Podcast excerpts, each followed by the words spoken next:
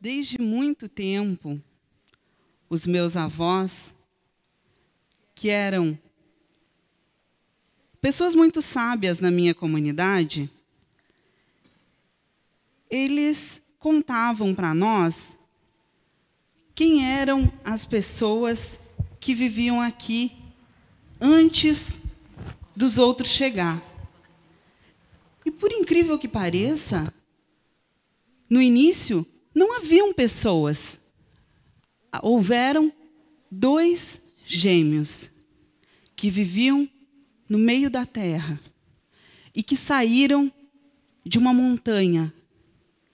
E esses dois gêmeos criaram tudo o que há. O nome deles é Camé e Cairu. Camé criou tudo que é comprido e é riscado. A cobra, o tigre, a araucária. E Cairu criou tudo que é manchado e é redondo. A onça, a tartaruga. E depois, Camé casou os seus filhos com as filhas de Cairu.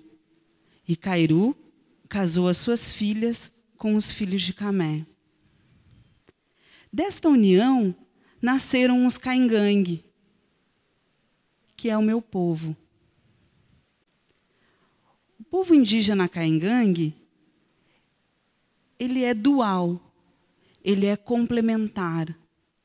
Para nós, não pode existir dia se não existe noite.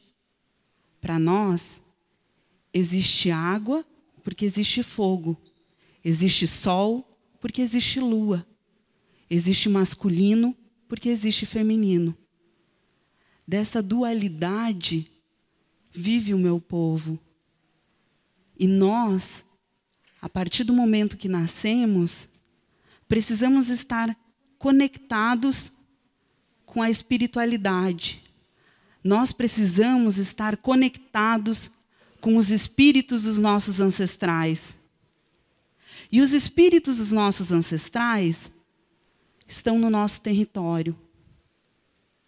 E o nosso território, que é a nossa casa, neles estão os espíritos das águas, os espíritos da floresta, os espíritos dos nossos que já se foram e que aguardam por nós que um dia iremos. Eu sou Josileia Danisa, Caingangue, da terra indígena de Serrinha, no Rio Grande do Sul, e eu sou mulher. Para nós Caingangue, é importante quando as mulheres falam, porque as mulheres têm uma conexão com esse mundo que não é terreno, que é o outro mundo. O meu povo viveu desde tempos imemoriais em um território que vinha desde o sul de São Paulo até o Rio Grande do Sul. E nesse território, o meu povo vivia em harmonia com o ambiente. Em 1900, 1860, o governo brasileiro ele implementou um projeto de tirar os índios do mato. Então, naquela época, século XIX, a intenção era tirar os índios do mato e colocar eles em pequenos aldeamentos, deixar os indígenas ilhados. Depois, logo no início do, do outro século, século XIX,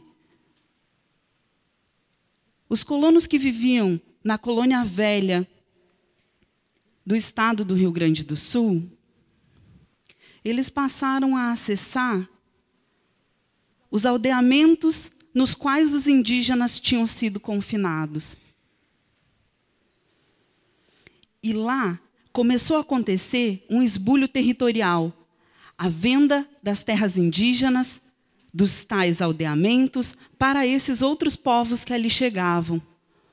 O governo tirava de um e vendia para os outros.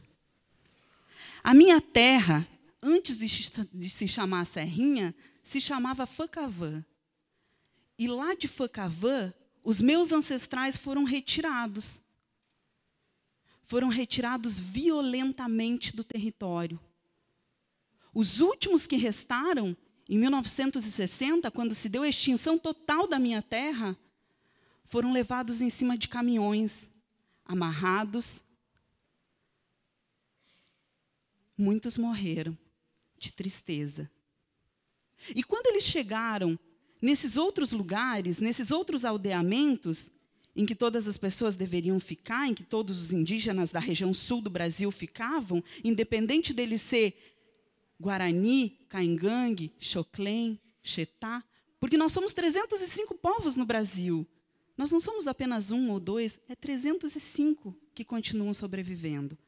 Bom, quando eles chegavam nesses aldeamentos, muitos não queriam ficar ali e fugiam.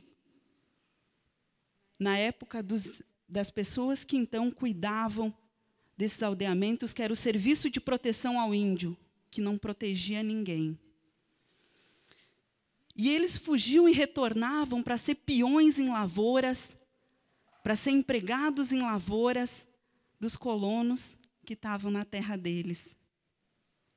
Então eles voltavam para o seu lugar de origem. Mesmo que fossem péssimas condições, mesmo que fosse para morar em qualquer lugar, em qualquer cantinho, para poder estar tá ali, para poder estar tá conectado com o seu espaço. Bom, e nessa conexão que a gente vê, e nessa conexão histórica que os povos indígenas têm com o seu lugar, a gente também vem tendo um olhar para as pessoas não indígenas. E essas pessoas não indígenas que também fazem esse retorno, que também estão buscando se reconectar com o espaço. E a gente vê que nós temos muitas coisas em comum. Quantos de vocês aqui nesse auditório fazem a opção por comer alimentos orgânicos? Quantos de vocês têm tido a vontade de ter mais tempo para a vida, de ter mais tempo para viver? Quantos de vocês fazem uso da medicina alternativa, da queima de ervas? Quantos de vocês meditam olhando o sol nascer ou o sol se pôr. Isso é uma sabedoria ancestral. Isso é uma conexão do que a gente é com a vida, com o cosmos, que é muito maior do que isso que a gente tem aqui, que é muito maior do que essa ilha em que a gente vive. Nós, povos indígenas, estamos vendo isso em vocês, reconhecendo isso em vocês. E sim, nós temos uma conexão muito forte aí. Continuando, nós fomos expulsos do nosso território lá em Serrinha, e aí ficamos desconectados da nossa terra tradicional. Os nossos espíritos antigos ficaram lá. E depois da Constituição de 88, que assegura aos povos indígenas o direito ao seu território, o direito a viver de acordo, de acordo com seus usos, costumes e tradições, nós iniciamos em 1992 um retorno. Nós montamos acampamento em dois lugares na terra indígena Serrinha. E foi um tempo bem difícil, um tempo em que a sabedoria das mulheres foi essencial para que as nossas lideranças tivessem paciência, e fé para negociar, tanto com os colonos quanto com o judiciário.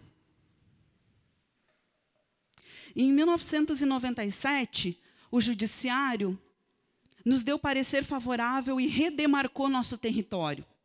Então nós estávamos voltando para um lugar que era nosso, para um lugar onde os nossos mais velhos tinham nascido e aonde os nossos mais velhos e mais antigos estavam enterrados, e aonde o espírito deles continuava. Lógico, foi um tempo de muita alegria. E nós ficamos muito contentes por estar voltando para um, um lugar que era nosso. Mas, infelizmente, nós recebemos uma terra que estava nua. Uma terra sem mata de araucária, uma terra onde alguns rios tinham secado, e uma terra com grande parte dela alagada por uma barragem de uma usina hidrelétrica, que é a barragem do Rio Passo Fundo. Nós recebemos um território muito diferente daquele de onde tínhamos sido expulsos. Isso nos deixou muito triste, mas nós tínhamos uma alegria porque aquela terra tinha ficado muito tempo vazia, sem um pedaço dela.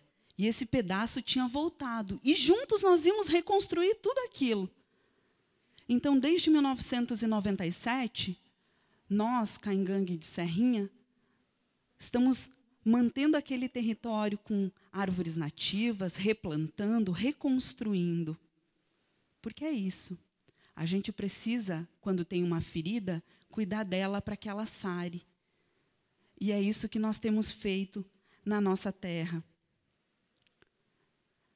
Os nossos mais velhos diziam, e eu ouvi de alguns dos meus avós e das minhas avós, que eles estavam agora plenos para fazer a passagem ali, para encantar ali. E nós temos também a obrigação de encantar lá. E fazer essa conexão com os nossos Yangrê, que são os nossos espíritos. A avó Garé e a avó Griá, que hoje a avó Griá aparece sozinha nessa fotografia, a avó Garé, quando estava lá, dizia: Agora eu posso ir. E a avó Griá dizia para ela: Quando você for, me espera lá, porque eu também vou contigo. Então é isso, é essa conexão que nós temos com a nossa espiritualidade, com o nosso território, que faz nós sermos povos indígenas, que faz eu ser caingangue. A minha casa é todo o meu território e eu me realizo e me constituo ali. As lutas não têm sido fáceis. As lutas têm sido travadas, principalmente com o governo. As lutas têm sido travadas com o poder legislativo e judiciário. E aí, eu quero dizer para vocês que sim, a presença feminina é essencial para a gente fazer mediação de conflito. A gente pode perceber que os povos indígenas, eles têm carregado um fardo que é dizer nós precisamos proteger a nossa biodiversidade, nós precisamos proteger o nosso meio ambiente, nós precisamos pro proteger os nossos mananciais de água. E aqui vocês podem ver, nessa imagem, que é do Parque Indígena do Xingu, vocês podem ver, ela não mente. A imagem não mente. O Parque Indígena do Xingu está ali, com árvore de pé. A fronteira com ele está toda devastada. E a biodiversidade, ela é necessária para mim e é necessária para vocês. É necessária para os meus filhos, mas é necessária para os filhos de vocês também. É necessária para todos nós. Então nós precisamos nos comprometer em manter a mata em pé, em não produzir tanta soja, em não criar tanto boi, nós precisamos nos comprometer a ter futuras gerações.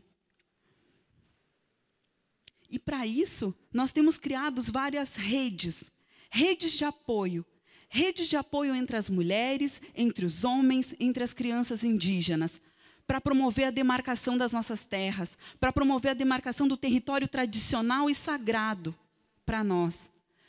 Não é todo o território brasileiro, nós estamos pedindo apenas as pequenas parcelas de terra onde a gente tem essa ligação com a nossa ancestralidade. Por isso que não pode ser qualquer território. Tem que ser aquele território em que os nossos estão ali também, para que a gente se torne único e completo. E essas mulheres têm feito essas redes de luta pela demarcação. E temos enfrentado um outro grande desafio e um outro grande poder que é a mídia. A mídia aberta fala contra os povos indígenas. A mídia aberta sufoca a nossa voz. A mídia aberta conta mentiras sobre os povos indígenas. Então, a luta não é contra alguém que é do nosso tamanho.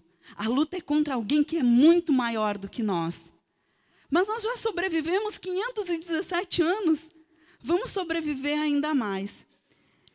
Então, o convite que eu quero fazer para vocês é para que vocês pensem sobre os povos indígenas, pensem sobre a nossa necessidade de reparação histórica para com os povos indígenas e nos apoiem na nossa luta, nos apoiem na nossa causa, apoiem a demarcação dos nossos territórios.